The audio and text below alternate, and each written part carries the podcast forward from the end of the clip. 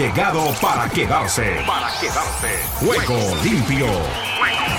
Con Ricardo López Ayala para el mundo entero en Juego limpio. El programa deportivo en horario estelar de lunes a viernes. Por Ángeles Estéreo, sin fronteras. ¿Qué tal amigos? Amigas y oyentes de Juego Limpio, el programa deportivo para Iberoamérica y el mundo ¿Qué tal? ¿Qué tal? ¿Qué tal? Reciban el cordial y afectuoso saludo de este amigo de ustedes, Ricardo López Ayala, quien ya está aquí listo y dispuesto para contarles lo que está sucediendo en materia deportiva.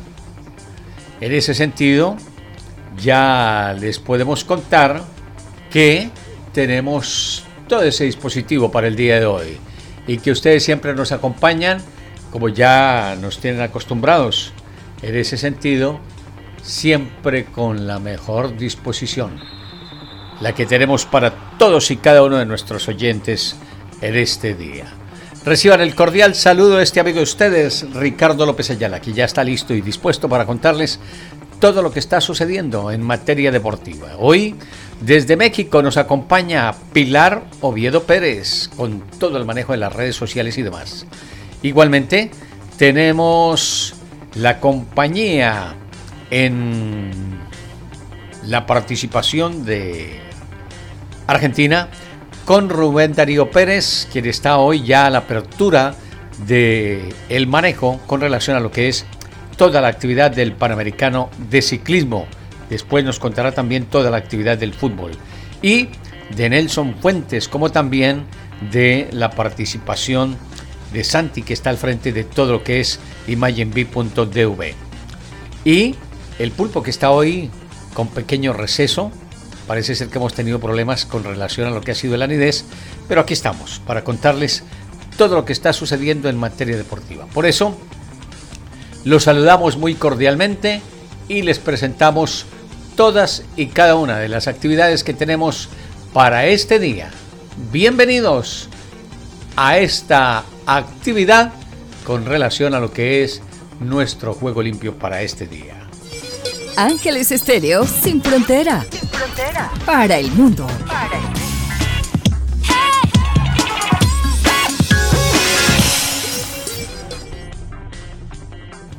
Ya nos vamos entonces de inmediato con esto que dice así, para este día, cuando les hablamos de toda la actividad y les presentamos lo que es nuestra actividad.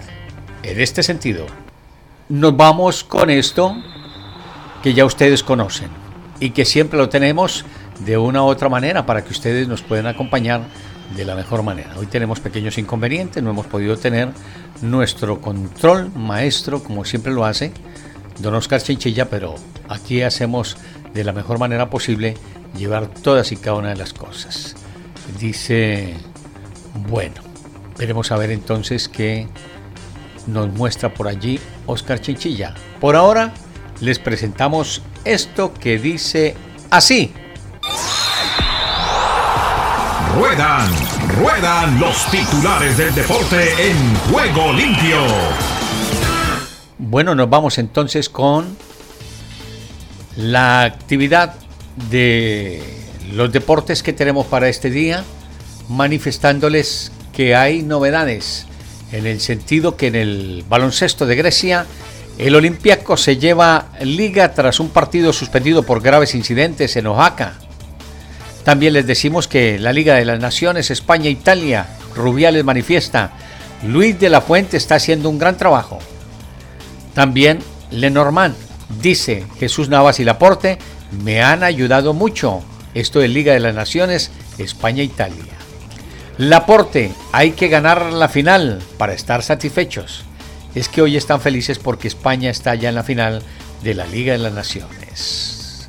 Jeremy Pino, Luis respira muy tranquilo, tenemos que respirar, respirar también nosotros. José Lu, estaba de pícaro a ver quién pasaba y la pelota cayó para mí. En el atletismo de Oslo, Fenke Boll, Carsten Warholin, Duplantis y Beatriz Chevet, protagonistas en Oslo.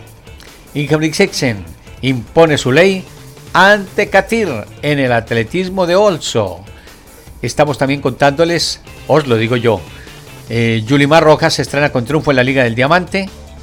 Gino Meider, reanimado al quedar inconsciente sobre el agua tras caer por un barranco en el ciclismo de la Vuelta a Suiza.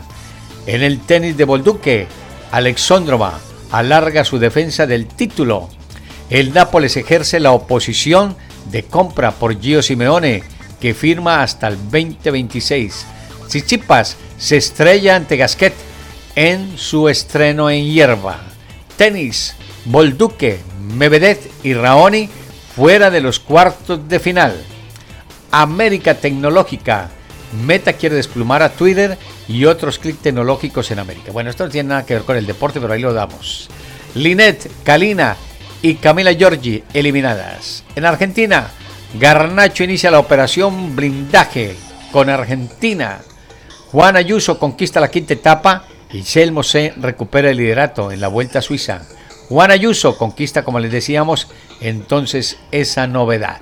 ¿Qué más nos queda? Porque ya hemos tenido fútbol internacional, del cual les vamos a repasar en algunos instantes, donde Alejandro Sentecas, de comer burritos de chicharrón a enfrentar a México.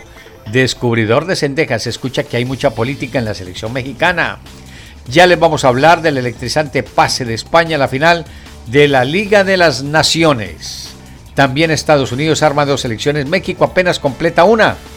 Esto con relación a lo que es el juego para esta noche, del que les hablaremos en unos instantes. McGregor, acusado de agresión sexual durante las finales de la NBA. Esto se lo estamos contando a todos nuestros oyentes que tienen que ver con esta disciplina que, aun cuando a mí no me gusta mucho, de todas maneras por allí McGregor terminó haciendo de las suyas en las finales de la NBA. Expiloto dice que Checo debería ser sustituido por Norris. Rudy García es el nuevo entrenador del Napoli. En las fuentes Canelo apunta hacia Germán Charlo. Ana Guevara dice, mitote mediático a conflicto con atletas. Asimismo, les contamos lo que está sucediendo en materia deportiva. Permítame un segundita, yo continúo por aquí con la marchita, exactamente. Bauer, acusado de agresión sexual por cuarta mujer. Keylor Navas es baja de Costa Rica en Copa Oro por Quijios. Tenía pensamientos suicidas. Acabé en un psiquiátrico. Bueno, con esto les vamos contando todas y cada una de las actividades que tenemos en este día en materia deportiva por Ángeles Estéreo sin fronteras. Bienvenidos. Ángeles Estéreo sin frontera. Sin frontera. Para el mundo. Para el mundo.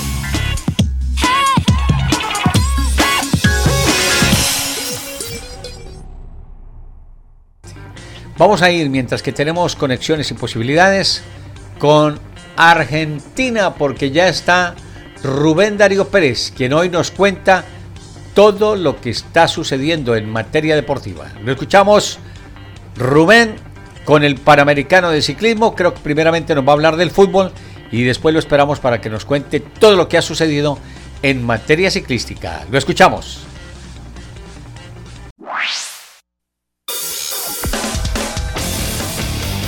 Argentina Deportiva, bienvenida a Juego Limpio. ¿Qué tal Ricardo y amigos de Juego Limpio? Bienvenidos a la información deportiva desde el sur del continente, aquí, en la República Argentina. Estamos hablando del partido de la selección argentina frente al combinado de Australia, porque con un gol récord de Lionel Messi y un tanto de cabeza de Germán Pesela, la selección argentina venció por 2 a 0 a Australia en el amistoso de este jueves en Beijing, en China. Leo anotó al minuto y 19 segundos del partido y es el gol más rápido de la historia como futbolista. Tras los amistosos con Panamá 2 a 0 y Curazao 7 a 0, en marzo, tras el título mundial, Argentina volvió a jugar y realizó un buen partido para llevarse una justa victoria en el inicio de su gira por Asia. Messi frotó la lámpara y marcó un golazo de zurda característico suyo, amagando más de una vez a los rivales con sacar el remate en el borde del área y logrando hacerlo para clavarla contra un palo. Leo tuvo un gran partido y hasta pasó a tres australianos en una jugada como si fuera en el 2012. Con este tanto Leo superó el que le hizo con la camiseta del Barcelona al Chelsea el 14 de mayo de 2018 a los 2 minutos y 7 segundos y es el cuarto gol más tempranero en la historia de la albiceleste. Y hablamos de Marcelo Bielsa, que inició su ciclo como director técnico de la selección de Uruguay y con una goleada de 4 goles a 1 ante Nicaragua en un partido amistoso desarrollado en el Estadio Centenario y que sirvió además para homenajear al sub-20 flamante campeón del Mundial que se disputó en Argentina. Con unos 40.000 espectadores, el Estadio Centenario se vistió de gala para ver el debut del equipo de Bielsa, que busca llegar de la mejor forma al inicio de las eliminatorias sudamericanas de septiembre de cara al Mundial 2026. Y Juan Román Riquelme presentó su partido de despedida. Será el domingo 25 de junio en la Bombonera. Me llevó mucho tiempo tomar esta decisión, pero estoy muy feliz de que cada vez falte menos para volver a entrar a la cancha más linda del mundo. Esperemos pasar un gran día, dijo el vicepresidente y máximo ídolo del club, y el evento será bajo el nombre de Un partido para toda la vida. Y hablamos de San Martín de San Juan que pelea la zona A de la Primera Nacional y está escolta y derrotó 1 a 0 ayer a Aldo de Mar del Plata en el marco de los 32 avos de final de la Copa Argentina. El único gol del encuentro lo convirtió Jonathan Blanco de penal al tercer minuto de adición. Con este resultado obtenido en el Estadio Ciudad de Caseros de Estudiantes de Buenos Aires, el Santo San Juanino se ganó el derecho de enfrentar a Vélez Arfield en la instancia de 16 avos. Y ayer se inició el Campeonato Panamericano de Ciclismo en pista en la ciudad de San Juan para la inauguración el velódromo Vicente Alejo Chancay. Las autoridades de la UCI, el gobierno de la ciudad y todas las fuerzas vivas de la provincia de San Juan estuvieron presentes en esta gran inauguración de un velódromo magnífico que dará mucho que hablar en el futuro cuando se realicen competencias de talla mundial en este escenario. Próximos años tendremos el Campeonato Mundial de Ciclismo y también en próximos días se realizará el Mundial de Voley aquí en el Velódromo Vicente Chancay de San Juan. Ayer se realizaron varias pruebas que tuvieron como resultado la persecución por equipos que ganó Canadá en el segundo lugar para México y el tercer lugar para Estados Unidos. Esto en las damas.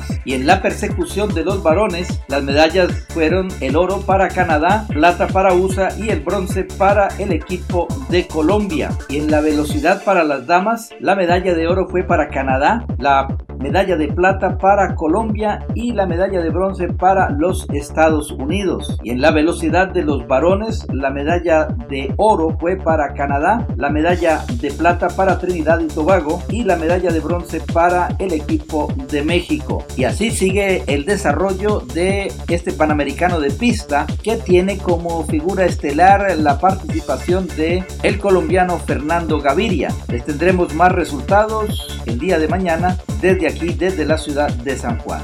Y bien Ricardo, esa es toda la información del músculo aquí en la República Argentina. En Ángeles Estéreo y para Juego Limpio, Rubén Darío Pérez.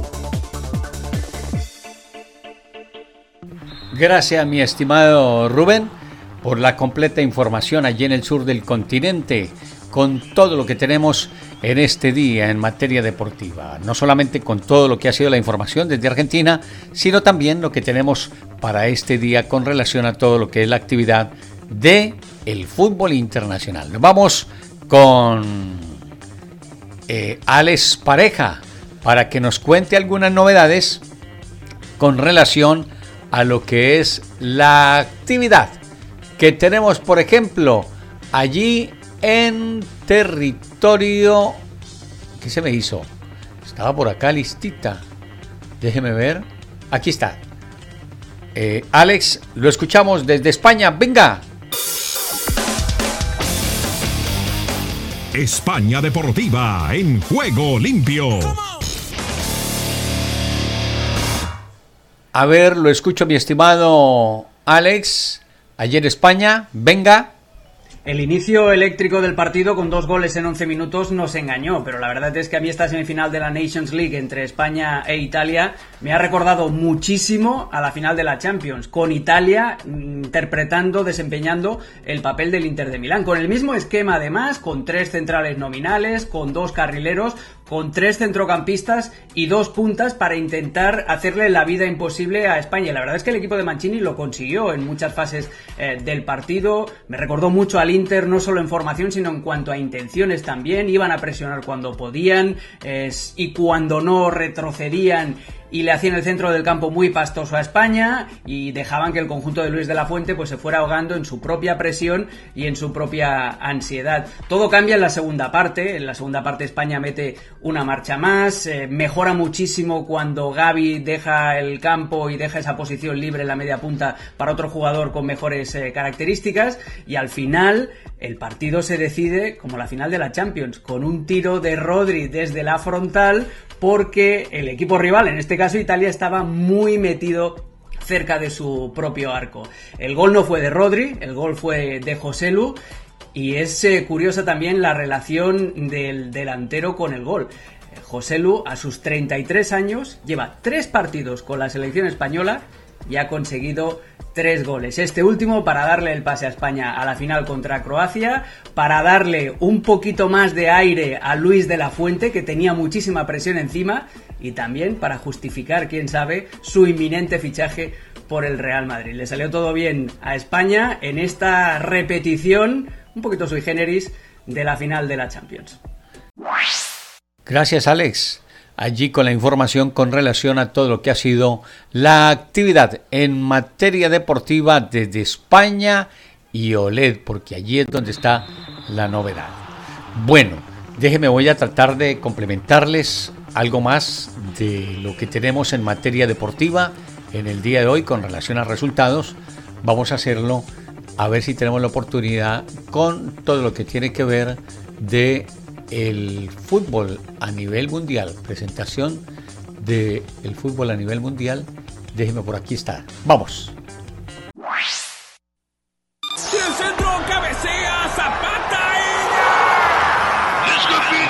Todo el fútbol mundial a esta hora en Juego Limpio.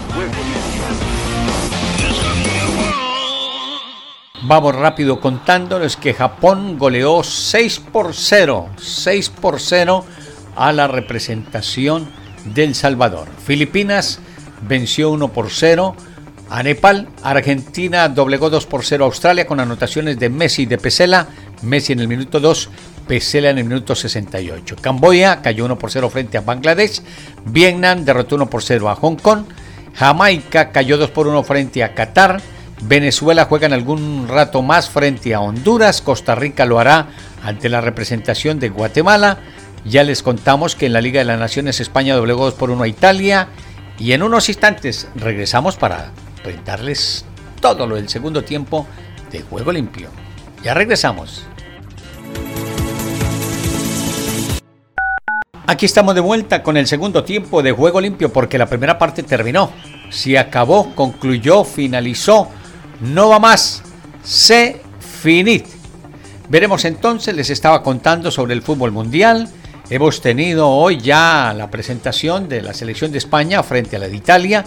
Dos tantos por uno con anotaciones de Pino en el minuto 3 y José Lu en el 88. Italia descontó por intermedio de Immobile de pena máxima a los 11 minutos. Bueno, nos vamos a otro punto de la información y les quiero contar que... ¿Qué pasó? Ay, ahora sí. Bueno.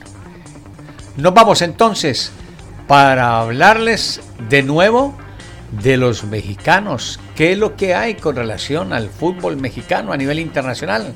Los escuchamos.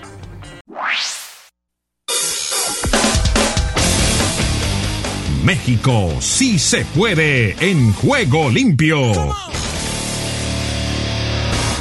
Aquí están nuestros colegas y todo lo que tiene que ver con relación a lo que es la actividad. No sé por qué se me está disparando esto. Ya, aguanto ahí. Téngame un poquitito de paciencia.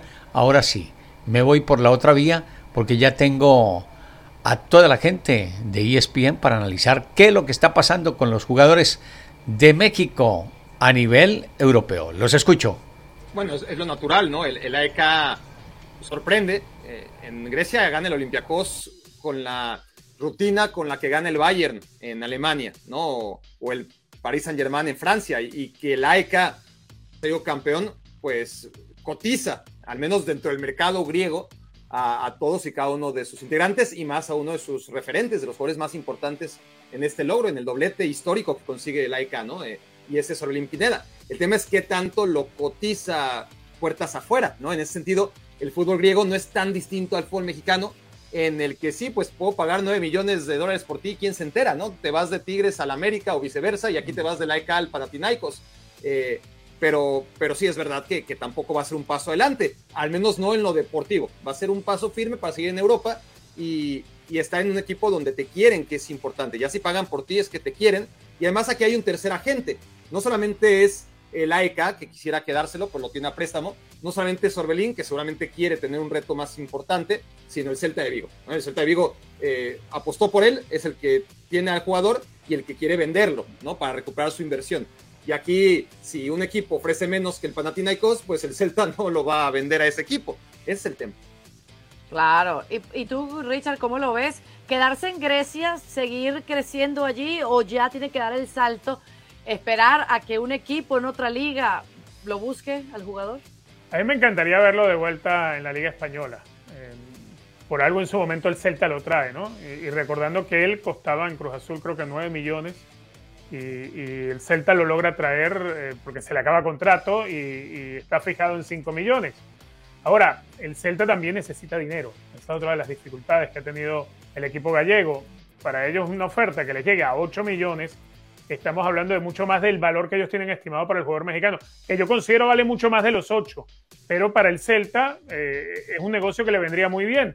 Eh, razón tiene Barak cuando te dice eh, lo que se pueda pagar en Grecia es como en México, no, no retumba más allá de, de lo que ocurre en el entorno. Y para él quedarse en Grecia sí, puede seguir creciendo y demostrando en Grecia, pero creo que él está muy cerca del techo en el fútbol de Grecia. No tuvo mala temporada, tuvo una muy buena temporada en esa posición en la, en la mitad de la cancha, incluso aportando goles. Creo que una, sola asistencia, pero sí, sí sirvió mucho para el manejo en la mitad de la cancha que tuvo el AEK a lo largo de toda la temporada. Quedarse en el fútbol de Grecia, sí, de pronto una estabilidad económica, de pronto esta es una liga que, que no te exige mayor competencia, pero sí le, sí le recorta el crecimiento. Creo que Orbelín tiene toda la capacidad para jugar en la Liga Española. Ojalá su representante le pudiera encontrar algo en la Liga Española o si no, en otro campeonato, pero que no sea el griego. Eh, incluso el, mismo campeonato de la Liga de, la Eredivisie o poder llegar a la Serie de Italia, donde hay tantos equipos de mitad de tabla, donde creo yo podría, podría entrar. Quedarse en el fútbol de Grecia, para mí es mucho menos que irse a la segunda división de España. Entonces yo creo que, por ahí debería estar el mejor desarrollo deportivo de Orbelín, más allá de, de bueno, sí, para el Celta sería resolver un problema económico y para él, pues seguir en, una liga donde te va a permitir estar bien económicamente, ser figura, pero te estás desprendiendo de lo más importante, que es ese crecimiento, ese techo futbolístico que todos sabemos tiene para dar Orbelín. A menos que, la EK pase la fase previa de la Champions League, se meta a la fase de grupos y ahí ya estamos hablando de otra cosa. E, e, si no, no hay vitrina. Si no, no hay vitrina. ¿Y cuáles son las probabilidades de que eso suceda, Barak? Hay que esperar el sorteo. Este, eh, por experiencia, no sería raro, este, no sería raro ver a un representante griego en la fase de grupos, pero habrá que ver con quién se enfrenta porque esta va a ser la última Champions League en el formato clásico que conocemos con, con ocho grupos donde tienen paso automático los equipos, eh, los cuatro grandes de, las cuatro ligas más importantes, los cuatro primeros de las ligas más eh, poderosas y que eso ha hecho que ligas como la griega que tenía pase directo, pues ahora sus campeones tengan que pasar por filtros. Pero dentro de esos filtros en los que se enfrentan los campeones de ligas menos poderosas, yo calculo que la ECA, si no se desprende de sus futbolistas importantes, eh, debería ser candidato para meterse en la fase de grupos. Es decir, eh, yo a ciegas ahora mismo te diría que sí, sí veo a la ECA jugando la fase de grupos de la Champions.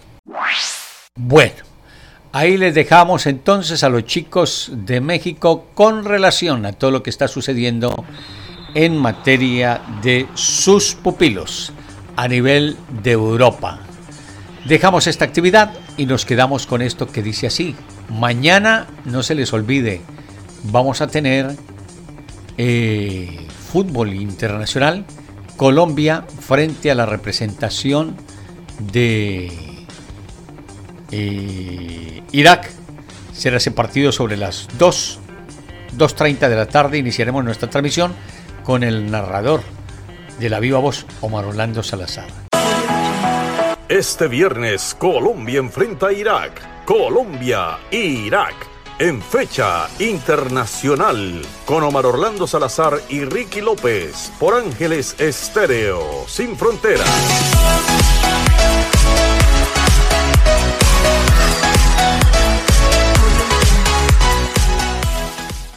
Ahora los dejo con Edra Salazar, que nos presenta todas las novedades desde Centroamérica y el Caribe. ¡Venga! ¿Qué tal Ricardo? Bendiciones y buenas tardes. Aquí está la información deportiva y damos comienzo al recorrido en Nicaragua. El Caribe con Nicaragua en juego limpio.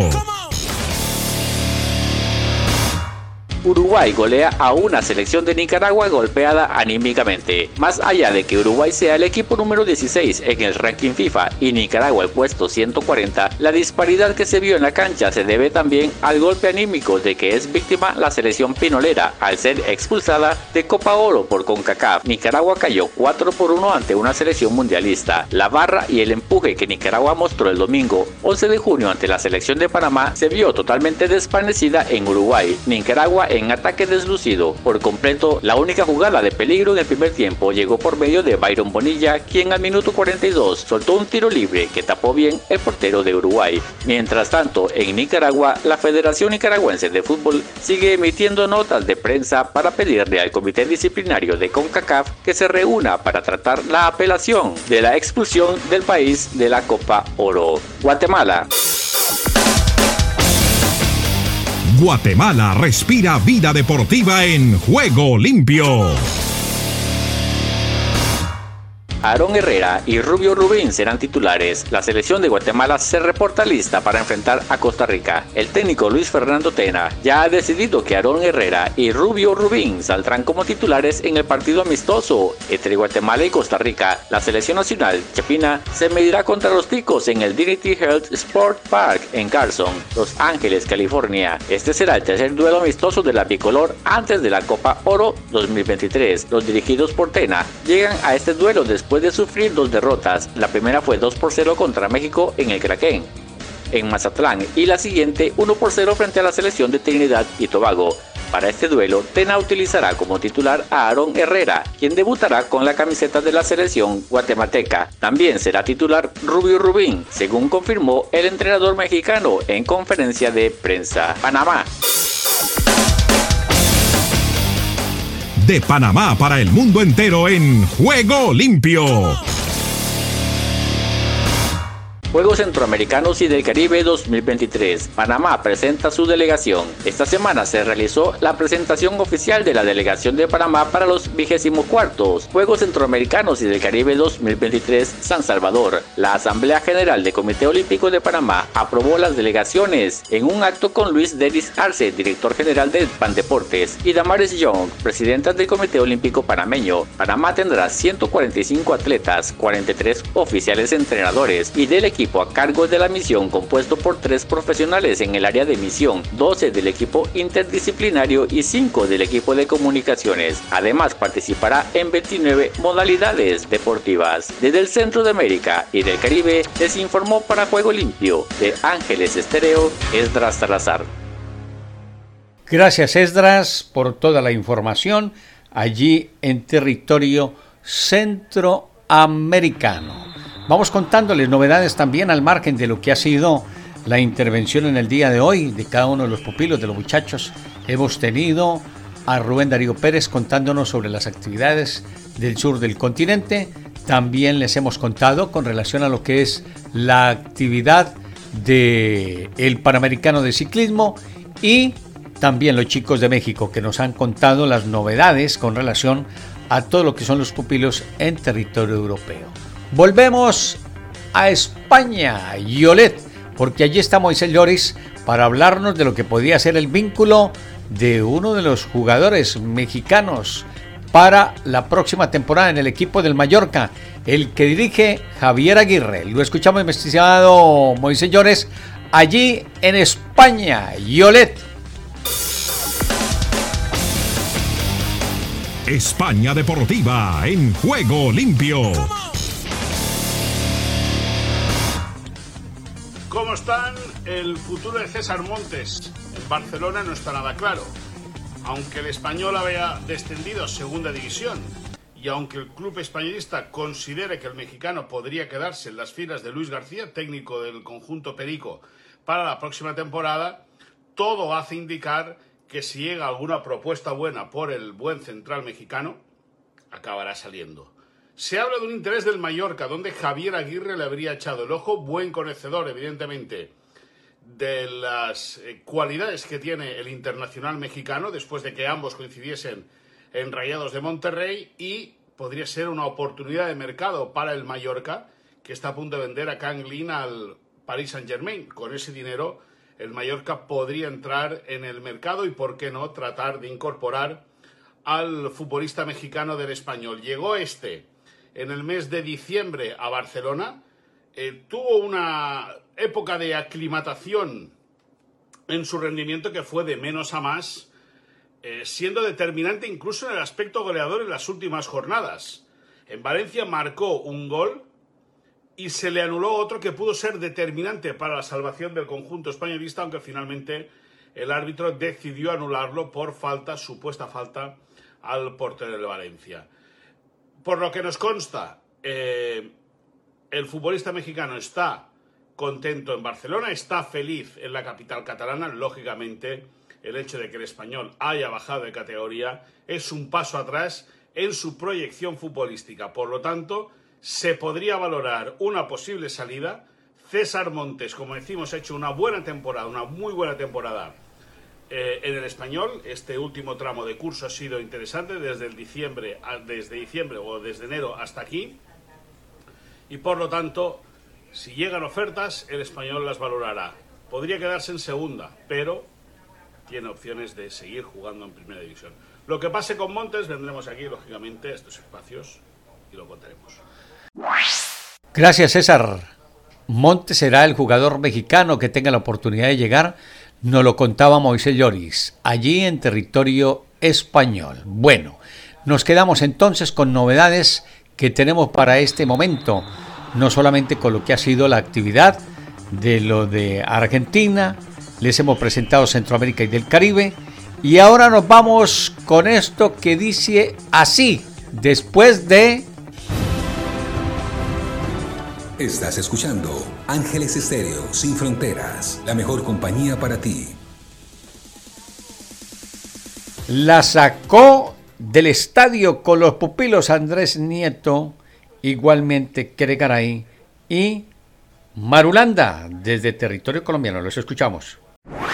Este es el podcast La Sacó del Estadio con Kenny Garay y Dani Marulanda. Presenta Andrés Nieto Molina.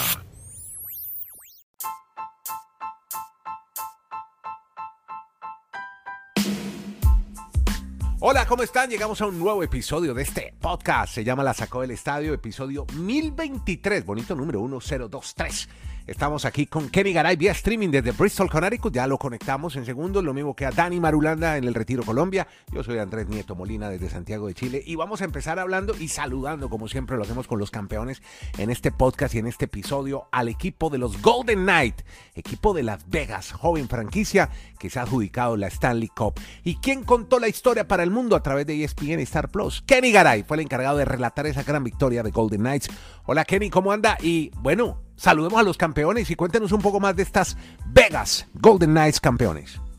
¿Cómo le va, don Andrés? Un abrazo desde Alaska hasta la Patagonia, desde Arica hasta Punta Arenas. Aquí estamos con mucho gusto. Ganaron las Vegas Golden Knights. De ayer fue un paseo. 9 a 3 le ganaron a los Panthers de la Florida. Eh, fiesta en Las Vegas, en el stream, adentro, afuera del estadio. Y sencillamente fueron el equipo más dominante. Jonathan Marcheso se llevó el premio al jugador más valioso. Y este equipo, que cuenta con un dueño prácticamente hoy designado profeta, el señor Bill Foley dijo, había dicho, cuando empezó la franquicia, cuando presentó la franquicia, en seis años ganaremos el Stanley Cup. Anoche terminó el quinto año y vea, ya tienen el Stanley Cup, aunque ya habían estado una vez en la final por el Stanley Cup ante los Capitals de Washington y terminaron perdiéndola. En todo caso, ya sabían lo que era. Un Bill Foley que es, que tiene como pasado en cuanto a sus estudios, la Academia Militar de West Point. Wow. En Nueva York. ¿Por qué le digo esto? Porque los equipos de West Point, el Army, se llaman los Black Knights. Él quiso poner a Las Vegas los Black Knights y no lo dejaron. Era un nombre que no se permitía, ya lo tenía muy arraigado el Army. Después lo quiso poner los Knights, solamente los caballeros. Ah, pero ya en Canadá había un nombre registrado como los London Knights. Así pues que decidieron ponerle Golden Knights precisamente porque el estado de Nevada es el estado que más produce oro en los Estados Unidos. Así pues que le pusieron el Golden y quedaron los Golden Knights, o como les dicen muchos en español, los Caballeros Dorados. Yo no soy amigo de traducir los nombres. Para mí son los Golden Knights. Más bonito Y- en inglés. Y los Panthers son los Panthers, aunque se vale más decirle Sí. las Panteras. Campeones y queda una muy buena campaña también de los Panthers eh, de la Florida que, recordemos, eliminaron en el camino a grandes equipos, entre ellos el mejor del año en la temporada regular, los Bruins de Boston, y que se notó sobre el final, anoche no estuvo Mateo Kachuk, que en lo físico ya estaban muy mermados ante un sensacional equipo de Las Vegas Golden. Y las reacciones en la Florida, aquí leyendo la edición en inglés del Miami Herald en su columna de opinión y los testimonios de lo que pasó con los Panthers han dicho lo que pasamos fue un milagro, han reflexionado y dicen que anhelan más después de perder. Creo que se le abre un camino muy interesante a las Panteras de la Florida en la NHL. Dani Marulanda, los saludo y sus impresiones de esa Stanley Cup que terminó con la victoria de Las Vegas. ¿Cómo está, hombre? ¿Qué tal Andrés? Abrazos para todos. Hoy estoy como el dermatólogo, voy directo al grano. Dos, de, dos situaciones puntuales de esta NHL. De Las Vegas. Hay que recordar que este equipo tiene una historia increíble. Porque en el primer año de fundado llegaron a la Stanley Cup. Vaya, busquen un equipo que en su primer año haya llegado a la final de cualquier deporte en Estados Unidos. Pues obviando cuando arrancaron las ligas. O sea, ese detalle es bien curioso de Las Vegas, aunque perdieron esta Stanley Cup. Y como nos acaba de reseñar Garay, pues ese proyecto estaba programado para que en seis años levantaran el trofeo y así lo lograron. Y el otro detalle es que yo siento como algún tufillo de sorna, de burla, de no sé si alguna parte de la prensa, algunos aficionados, de que, que- que- de que Florida es una mentira, o sea, de que el Heat y que los Panthers y que tanta bulla que hicieron y que, que- fue lamentable la actuación por perder en cinco juegos. Mire, en la historia de los deportes de Estados Unidos hay 10 ciudades o áreas metropolitanas, para ser más exactos, que han llegado al mismo tiempo a la final de la NHL y de la NBA, o sea, en un mismo año calendario, una misma temporada. Y ninguna de esas 10 ciudades ha podido ganar a la vez los dos torneos. Es más, la última vez, que es muy reciente, fue en el 2016, cuando los Warriors, que tenían un equipazo, sorpresivamente fueron derrotados después de ir ganando arriba 3-1 frente a LeBron James y los Cavaliers de Cleveland. Ah, en esa serie que nos Claro, serie que nos hizo emocionar Don Kenneth Garay cuando viajaban de Cleveland hasta Esos viajes. el estadio de Golden State San y pues, Francisco. nos hacían emocionar con esa transmisión, sí señor. Y en esa, en esa misma época, pues San José Sharks, que es de la NHL, hace parte de, de esa zona metropolitana de California, perdieron la final también de la NHL con los Pink Penguins, el equipo de los pingüinos de Pittsburgh. Este es el podcast La Sacó del Estadio. Bueno, tío, por ahora nos quedamos también con otro de los informes importantísimos que nos hemos tenido en estos días y que de verdad estamos en mora de conocerlo. Vamos con ellos. Henry Llanos, desde la BOA, Washington DC presente. Venga. Estados Unidos con todos los deportes en juego limpio. Aquí comienza Deportivo Internacional, una producción de La Voz de América. Les informa Henry Llanos. Estados Unidos y México se enfrentan este jueves en partido de semifinales de la Liga de Naciones de CONCACAF. Estados Unidos afronta el partido con BJ Callaghan como su segundo entrenador interino desde que Greg Berhalter dejó el cargo en diciembre tras llevar a la selección a los octavos de final del Mundial. Anthony Hudson, el primer relevo, renunció a cargo a principios del mes. Somos eh, conscientes de que han hecho cambios de técnico. Creemos que es por seguir una manera, una forma, una identidad. Tienen jugadores versátiles y estamos listos y preparados para lo que propongan, dijo el entrenador de México. Y la otra novedad de Estados Unidos será el debut internacional del delantero Folarín Balogun, quien viene de una temporada en la que anotó 21 goles para el club francés. El atacante de 21 años decidió representar a Estados Unidos a nivel de selecciones cuando también tenía Inglaterra y Nigeria como buenas opciones. Y la FIFA zanjó el conflicto con las cadenas de televisión en los cinco grandes mercados de Europa al alcanzar un acuerdo sobre derechos audiovisuales de la Copa Mundial Femenina cuando apenas faltan cinco semanas para la inauguración del torneo. El acuerdo pactado colectivamente con la Unión Europea de Radiodifusión puso fin a nueve meses de recriminación del presidente de la FIFA, Gianni Infantino, a las televisoras públicas de Inglaterra, Francia, Alemania, Italia y España. Infantino reiteradamente criticó a las cadenas, todas con selecciones que disputarán el torneo de 64 partidos por ofrecer muy poco. Las ofertas fueron equivalentes al 1% de lo que pagan por el torneo del eh, fútbol de hombres. El torneo se significará entre el 20 de julio y el 20 de agosto. Y la bolsa total de premios en Wimbledon este año se incrementará más de un 11% con los campeones de los cuadros de individuales en tenis recibiendo cada uno 3 millones de dólares. El monto total de la compensación en el Grand Slam en césped será de 56 millones 500 mil dólares, según anunció el All England Club el miércoles. Se trata de un aumento del 17,1% comparado con 2019, el último Wimbledon previo a la pandemia. Los ingresos de los campeones de individuales regresan a los niveles de 2019. El monto se redujo a 1,7 millones de libras en 2021 después que el torneo fue cancelado en 2020 y quedó en 2 millones el año pasado. Los organizadores dijeron que esto está completamente resuelto. Y hasta aquí, Deportivo Internacional, una producción de La Voz de América.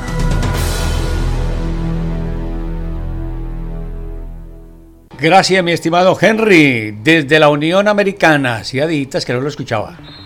Con toda la información. Entonces vamos a tener ya mm, posibilidades con relación a lo que será toda la actividad del Campeonato del Mundo Femenino. Qué cosa que haya habido esas pretensiones y esas cosas con relación a lo que es la actividad. Bueno, nos vamos con esto que dice así en el cierre de nuestra información y que ya ustedes la conocen. Es el doctor Charles Stanley. Solo un minuto. Pase usted, doctor. Solo un minuto. A lo largo de la historia los cristianos han hecho su contribución a la música y la filosofía, la ciencia y la economía. Las iglesias y los seguidores de Cristo han jugado un papel importante en la preservación de grandes obras de arte y bienes culturales. De hecho, muchas grandes obras musicales y artísticas fueron influenciadas por la fe en Cristo de artistas famosos. Así como los cristianos estamos llamados a preservar la fe, también tenemos la oportunidad de contribuir a la cultura. Criticar lo que está mal tiene su lugar, pero es importante que también participemos en la mejora de la cultura. Participamos en este trabajo embelleciendo nuestro mundo y atrayendo la atención a todo lo que apunte hacia la bondad de Dios. Si deseas tener esta parte del programa, escribe a Juego Limpio y arriba el ánimo.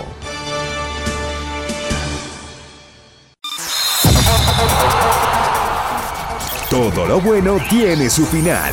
Hasta aquí hemos llegado con Juego Limpio. De lunes a viernes. ¿Para qué más?